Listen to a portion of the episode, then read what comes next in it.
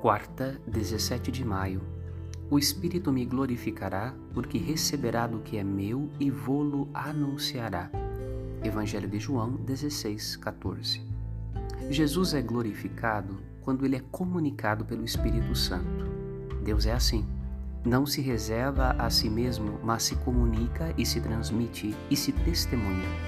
Para nós, dar glória significa valorizar, ressaltar, solenizar, via de regra na liturgia. Para Jesus, ele é glorificado quando é anunciado e comunicado. E assim, na medida em que os cristãos, guiados pelo Espírito Santo, testemunham Jesus e Sua palavra, eles dão a Cristo a glória que lhe agrada. Meditemos. Padre Rodolfo.